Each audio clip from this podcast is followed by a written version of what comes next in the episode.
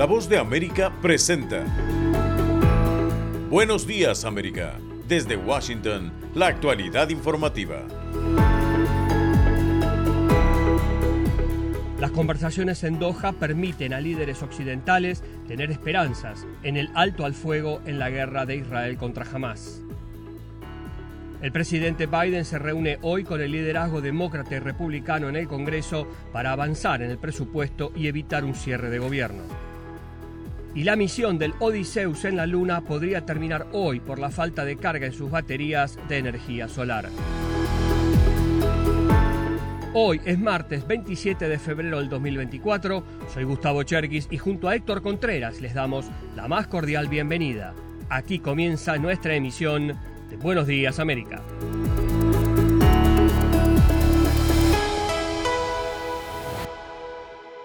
Estados Unidos, Egipto y Qatar median en un armisticio para propiciar una pausa en las hostilidades en Oriente Medio que podría durar 40 días, informa Judith Martín Rodríguez.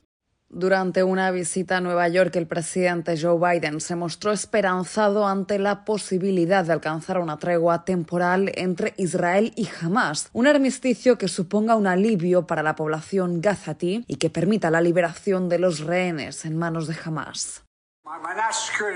Mi asesor de seguridad nacional me dice que están cerca, están cerca. Aún no han terminado. Mi esperanza es que el próximo lunes tengamos un alto al fuego.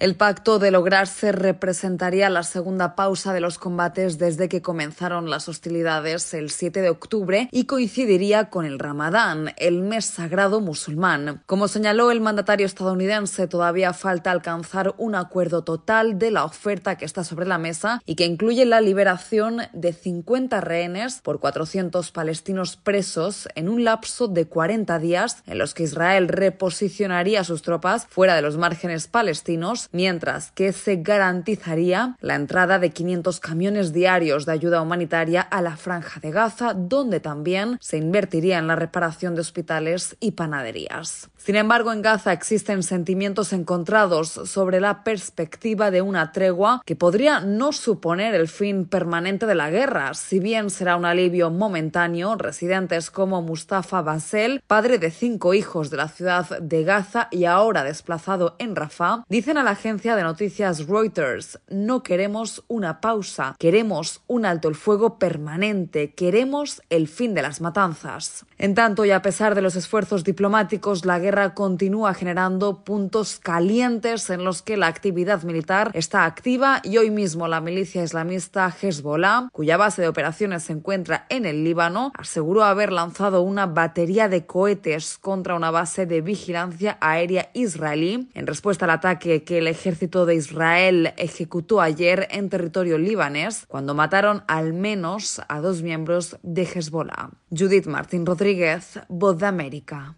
Y en más información, el presidente Joe Biden y líderes demócratas y republicanos en el Congreso se reúnen hoy en la Casa Blanca para discutir el financiamiento del gobierno y la ayuda a socios en guerra. Yoconda Tapia tiene este reporte.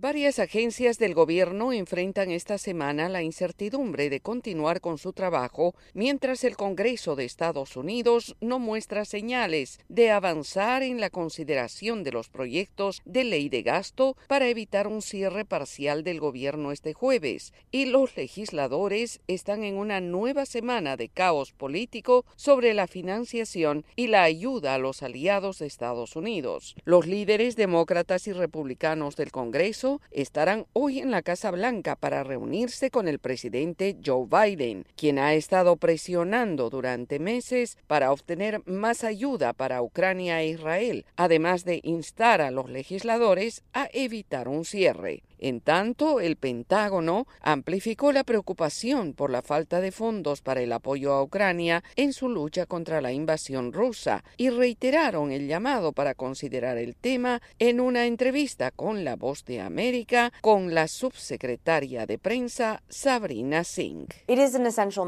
Es una misión esencial. No podemos darles la espalda y entonces, sí, absolutamente, nuestro ejército y nuestros servicios tendrán que comenzar a hablar y tomar algunas decisiones difíciles que afectarán a toda la fuerza, afirmó la funcionaria. Mientras tanto, el Senado está a la espera de los artículos de juicio político contra el principal funcionario de Seguridad Nacional, el secretario Alejandro Mayorkas, aprobadas por estrecho margen por los republicanos de la Cámara. El Congreso se ha caracterizado por la política arriesgada de los republicanos y sus prioridades confusas durante el último año, más aún desde que el favorito republicano a la presidencia, Donald Trump, socavó un acuerdo fronterizo bipartidista en el Senado y ahora quiere que la ayuda a los aliados de Estados Unidos se extienda en forma de préstamos. Yoconda Tapia, Voz de América, Washington. Somos la Voz de América desde Washington, D.C. Las noticias siguen en Buenos Días América. El presidente Joe Biden y el expresidente Donald Trump coincidirán el jueves en una visita a la frontera de Texas con México y aunque en ciudades diferentes dejan claro que la migración es un tema electoral. Paula Díaz tiene el informe. El presidente Joe Biden y el expresidente Donald Trump visitarán este jueves la frontera de Estados Unidos y México, cuando las cifras de llegadas de migrantes se mantienen altas. La visita evidencia la importancia del tema fronterizo en esta campaña electoral. El presidente Biden se reunirá con agentes de la patrulla fronteriza de Estados Unidos y líderes locales. Discutirá la urgente necesidad de aprobar el acuerdo bipartidista de seguridad fronteriza del Senado, el conjunto de reformas más duras y justas para asegurar la frontera en décadas, señaló la Casa Blanca en un comunicado. Donald J. Trump. Mientras tanto, el expresidente Donald Trump se sigue consolidando como el candidato republicano a las elecciones de noviembre, luego de ganar seis contiendas. La última este sábado, las elecciones primarias en Carolina del Sur, el estado natal de su única competencia, la ex embajadora ante la ONU, Nikki Haley. Este martes se celebrarán las elecciones primarias en Michigan y Trump llega como el gran favorito tras ganar las primarias republicanas en seis estados. Michigan es el próximo y vamos a tener un éxito tremendo ahí.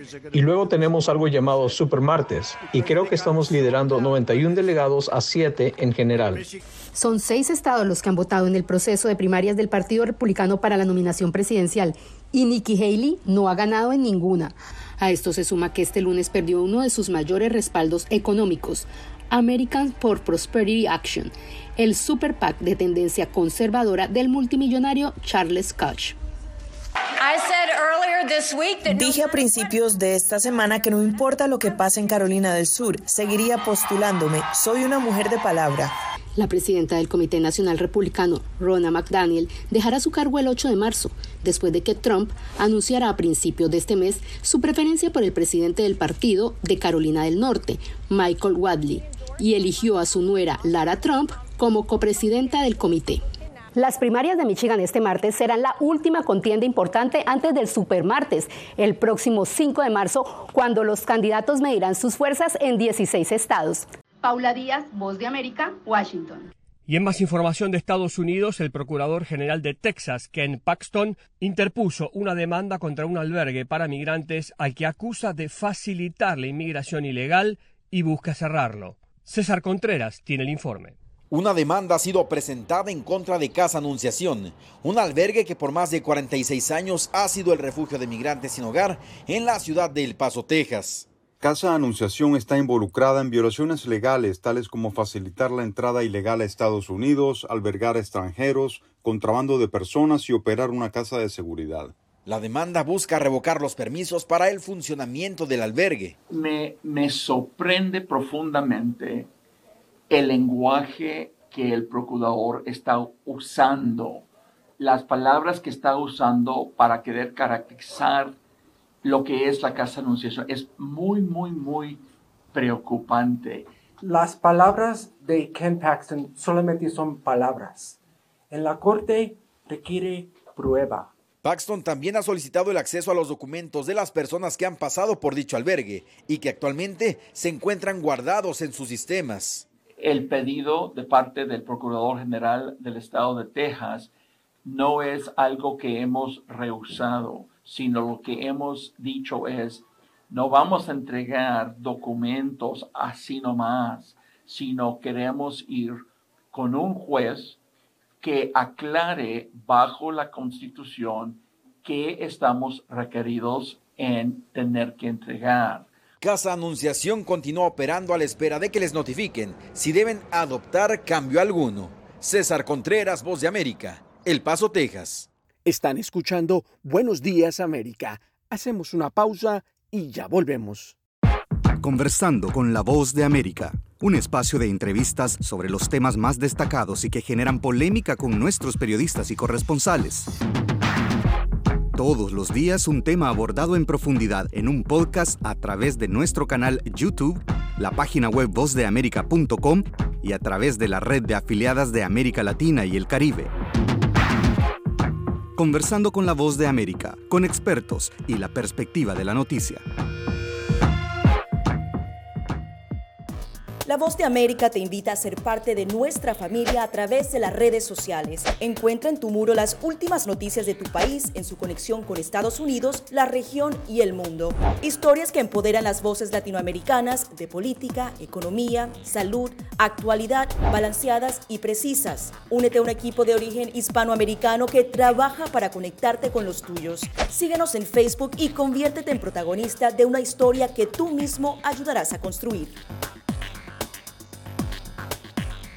Continuamos con más información en Buenos Días América. La inteligencia artificial es uno de los temas en los que Estados Unidos busca consolidar su liderazgo en la industria de chips y semiconductores, especialmente en los necesarios para el desarrollo de la inteligencia artificial por motivos de seguridad y frente a la competencia con China. La secretaria de Comercio de Estados Unidos, Gina Raimondo, expresó su confianza en que el país pueda albergar toda la cadena de suministro de silicio para fabricar chips avanzados, incluida la tecnología clave para la inteligencia artificial, y sus declaraciones se dieron en una conferencia en el Centro de Estudios Estratégicos e Internacionales en Washington. Si bien Estados Unidos lidera el diseño de semiconductores, no fabrica ni empaqueta chips avanzados que abarcará desde las materias primas hasta los envases, destacó.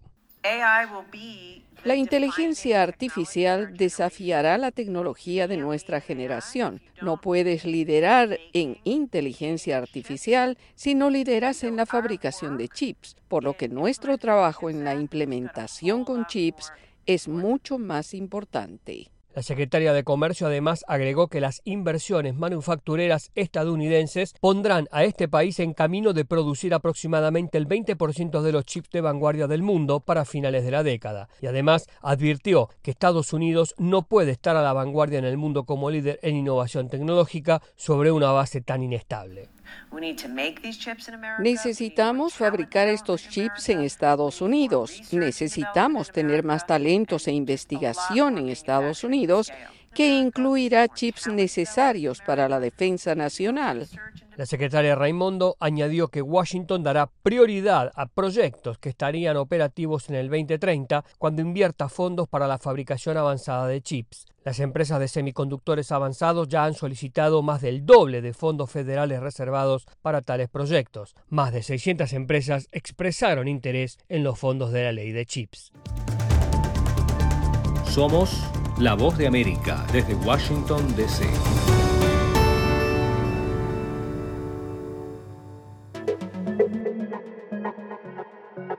El esperado retorno a la Luna de una nave estadounidense no tripulada después de más de 50 años podría ser más corto de lo esperado por la NASA y otros clientes, como informó la empresa Intuitive Machine, encargada de la construcción y del viaje del artefacto. La compañía con sede en Houston dijo que según la actual posición de la Tierra y la Luna, las baterías solares del vehículo espacial podrían dejar de funcionar hoy, tres días antes de lo previsto, cuando la región en la que alunizó el módulo cercana al polo sur del satélite natural dejará de recibir los rayos del Sol. El viaje de la nave Odysseus ha enfrentado numerosos desafíos. Su despegue tuvo que ser postergado un día debido a una falla en un equipo de sus conductos. Luego, el vehículo que recorrió más de 400.000 kilómetros reportó un daño en el sistema de aproximación a la Luna, lo que hizo que un pie de una de sus seis patas se enganchara en la superficie, provocando que el artefacto cayera de medio lado, lo que ha complicado su sistema de transmisión, afectando el despliegue de una pequeña nave voladora encargada de hacer un reconocimiento aéreo del lugar. La Administración Nacional de Aeronáutica y el Espacio, la NASA, principal patrocinador de la misión, confirmó que la nave había aterrizado a un kilómetro de su objetivo, previsto cerca del cráter Malapert A, a tan solo 300 kilómetros del polo sur de la Luna, lugar donde los científicos consideran podría haber hielo, un recurso fundamental para las futuras misiones tripuladas por humanos. Hasta el momento, solo cinco países han logrado alunizar, siendo la empresa Intuitive Machine la primera organización no gubernamental en lograrlo. Otra empresa estadounidense lo intentó el mes pasado, pero no llegó a la Luna debido a una fuga de combustible, mientras que un módulo de aterrizaje japonés logró llegar el mes pasado, pero lo hizo en un lugar no planeado. Los viajes a la Luna son cada vez más comunes. Hace pocos meses la India anunció la llegada de su primer vehículo y se espera que la NASA y sus empresas aliadas lleven otras cuatro misiones en lo que resta del año. Estos periplos servirán de preparación para el retorno del ser humano a la Luna, una hazaña prevista para la segunda mitad de esta década. Héctor Contreras, Voz América, Washington. Están escuchando Buenos Días América. Hacemos una pausa y ya volvemos. La voz de América presenta La Mochila, un podcast que te acerca a las historias de los migrantes, sus sueños, retos, experiencias y luchas que cargan en sus espaldas. Encuéntralo en nuestra página web y en nuestro canal de YouTube. Hollywood, Broadway, teatro, redes sociales, fotografía, estilos de vida, jazz, festivales y conciertos Premios a lo mejor del cine. Tres minutos con lo más destacado de la música popular estadounidense e internacional y las noticias del espectáculo. De todo un poco en el mundo del entretenimiento de lunes a viernes con un servidor Alejandro Escalona, desde La Voz de América en Washington. Somos La Voz de América y las noticias continúan. El secuestro en Chile de un militar expulsado del ejército de Venezuela mantiene en alerta a la diáspora venezolana. Carolina Alcalde tiene los detalles. El gobierno de Chile inició contactos con el gobierno de Venezuela para abordar el caso de Ronald Ojeda Moreno, un militar venezolano expulsado de la Fuerza Armada Nacional Bolivariana, acusado de estar implicado en actos conspirativos contra el gobierno del presidente Nicolás Maduro, que fue presuntamente secuestrado la semana pasada en su vivienda en Santiago de Chile por cuatro personas encapuchadas que simularon ser detectives de la Policía de Investigaciones de ese país. El caso tomó mayor relevancia luego de que Iván Simonovis, un consultor penal considerado un expreso político venezolano, denunció que el presunto secuestro fue llevado a cabo por funcionarios de contrainteligencia de Venezuela que supuestamente habrían ingresado ilegalmente al país suramericano, pero esa versión fue rechazada por el diputado chavista Diosdado Cabello que ironizó al respecto. El hecho sacudió a buena parte del exilio en Chile, como expone la presidenta de la Comisión de la Diáspora de Venezuela en ese país, Mariana Salchendler, que asegura haber recibido diversos mensajes de migrantes en territorio chileno. Hay mucha preocupación, hay miedo y es lógico porque estamos viviendo una reedición de lo que veíamos en Venezuela y en un territorio que no es nuestro. Entonces hay mucho miedo. El hecho de no sentirnos seguros, la incertidumbre, el silencio, la falta de tener una, una, un panorama claro. El gobierno del presidente Gabriel Boric no descarta ninguna hipótesis. De acuerdo al diario chileno La Tercera, citando a fuentes involucradas con el caso que se mantiene en reserva, manejan al menos tres líneas investigativas, una operación de agentes de inteligencia, un de cuentas por parte del crimen organizado o un autosecuestro. Las autoridades chilenas iniciaron un operativo para hallar a Ojeda y entre las primeras acciones tomadas estuvieron la emisión de una alerta internacional a la Interpol y reforzar el control fronterizo. Carolina Alcalde, Voz de América, Caracas.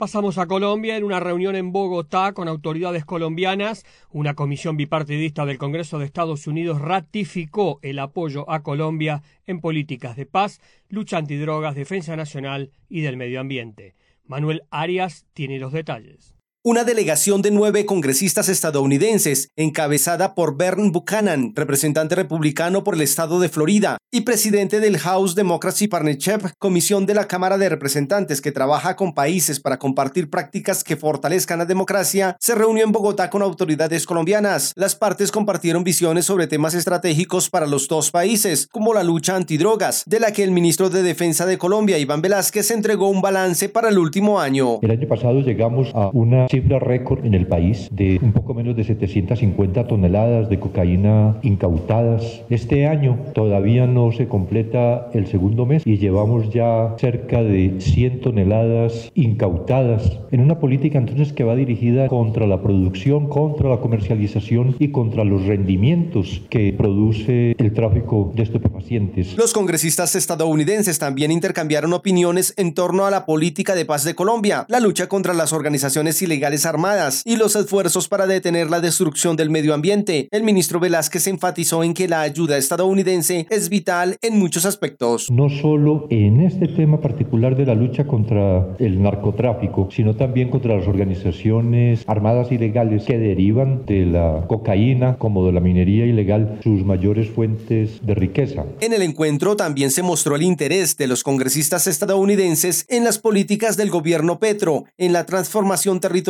y productiva hacia economías legales y ambientalmente sostenibles, y se resaltó la estratégica relación bilateral que han mantenido los dos países por más de 200 años. Manuel Arias Naranjo, Voz de América, Bogotá, Colombia. Por otra parte, la lucha contra la inseguridad es la clave para que el presidente Daniel Noboa tenga una aceptación de gestión de más del 80%, según revelan las encuestas. Giselle Jacome tiene el informe. Ecuador ha logrado bajar los índices de muertes violentas en un 41% desde que se inició el estado de excepción el 9 de enero y que continúa por 30 días más. El apoyo de las Fuerzas Armadas y la Policía Nacional ha sido clave para recuperar el control tanto en las calles como en las cárceles del país y esto ha tranquilizado a la ciudadanía. Unos 9.000 militares realizan operativos permanentes en las cárceles y las mantienen bajo control. El jefe del Comando Conjunto de las Fuerzas Armadas, Jaime Vela, mencionó que los militares permanecerán en los centros penitenciarios. Del control de los centros de privación de la libertad, quiero reafirmar el compromiso institucional de que permaneceremos en el control de dichos centros hasta que sea necesario. La seguridad es uno de los temas que más preocupa a los ecuatorianos y es el punto clave que tiene el gobierno para garantizar la aprobación de su gestión al cumplirse 100 días en el poder. La encuestadora Perfiles de Opinión le da al presidente Daniel Novoa una valoración de gestión del 80%, con una credibilidad de más del 80%. El presidente Daniel Novoa en una entrevista mencionó que sí va a inscribir su candidatura presidencial para las elecciones del 2025. Creo que el trabajo todavía no se ha terminado y creo que se necesita más tiempo. Para eso se necesita la reelección. Estas declaraciones van acompañadas de una baja de 644 puntos en el riesgo país, que registra 1.500 puntos a esta fecha. Giselle Jacome, Voz de América, Quito. Y ahora, en Buenos Días América, nos vamos a la sala de redacción de La Voz de América.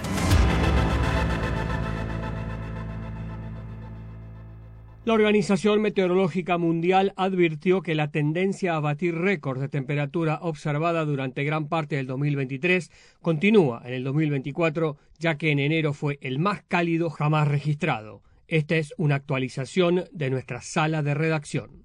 La Agencia Climática de la Organización de las Naciones Unidas advirtió que enero de 2024 fue el mes más cálido del que se tiene registro, con la temperatura media mensual del aire en superficie de 1,66 grados centígrados, superior a la estimación de la media de enero para el periodo 1850-1900, el periodo de referencia preindustrial designado, según el conjunto de datos utilizados por el Servicio de Cambio Climático Copernicus, puesto en marcha por el Centro Europeo de Predicción Meteorológica. El informe final de la Organización Meteorológica Mundial sobre el estado del clima mundial en 2023 se publicará el Día Meteorológico Mundial el 23 de marzo, pero la agencia climática ya ha confirmado que 2023 fue, con diferencia, el año más cálido jamás registrado debido al cambio climático inducido por el ser humano y al calentamiento provocado por el fenómeno del niño, y añadió que 2024 se encamina a superar los datos del año anterior. En su momento, Alas, secretario general de este organismo, alertó.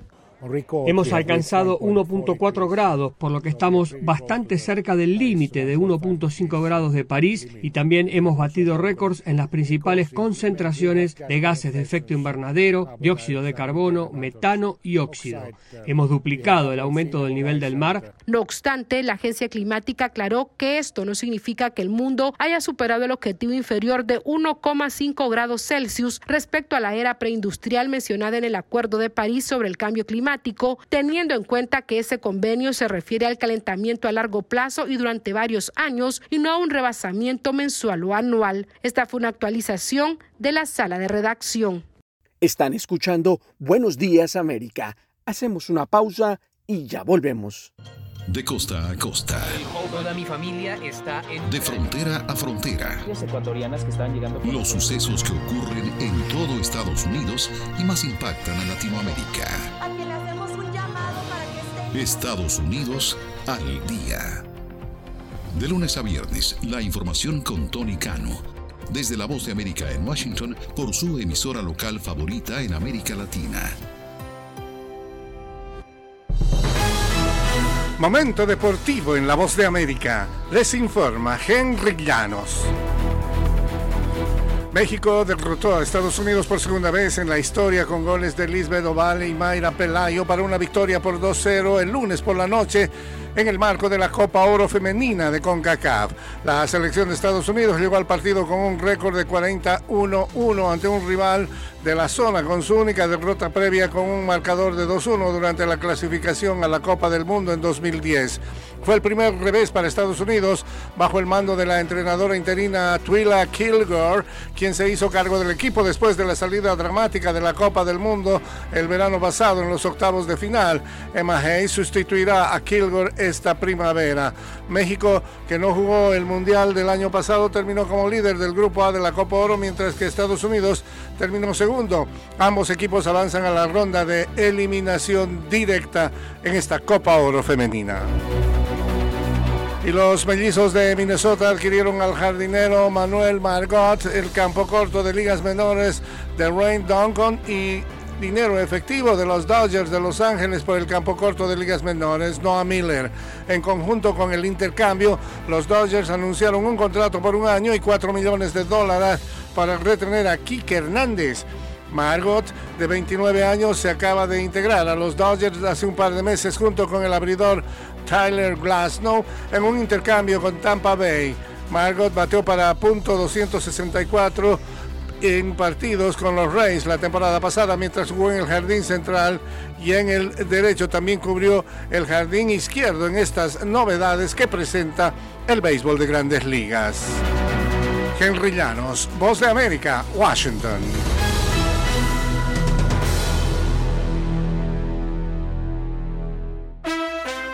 Desde Washington le saluda Alejandro Escalona. Esta es la voz de América. El presidente Joe Biden fue entrevistado por el presentador de televisión Seth Meyers el lunes, mientras el mandatario estuvo en Nueva York para un evento de recaudación de fondos para su campaña de reelección.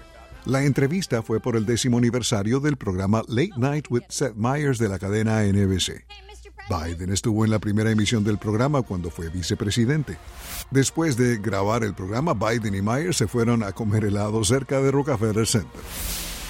El Centro Venezolano Americano del Zulia es un centro binacional entre los Estados Unidos de Norteamérica y Venezuela. Seguimos recorriendo exposiciones. Hoy martes, el Festival de Nuevos Medios de Miami se presenta en el Centro Venezolano Americano de Maracaibo, Estado Zulia, Venezuela. Festival de Nuevos Medios de Miami, el Miami New Media Festival.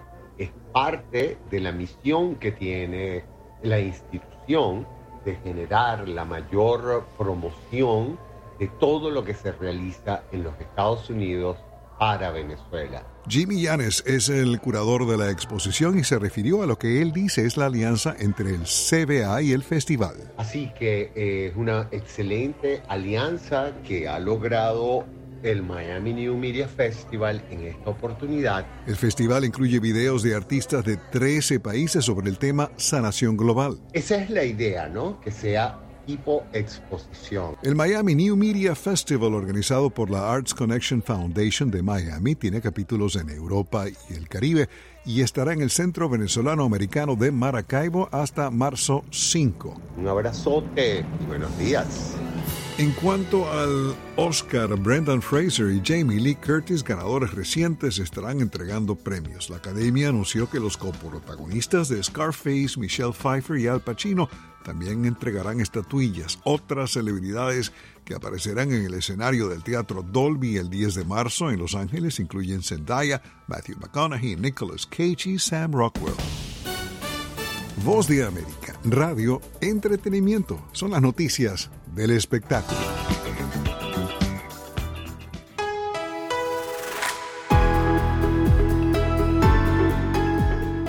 Y hasta aquí, buenos días América, pero las noticias siguen.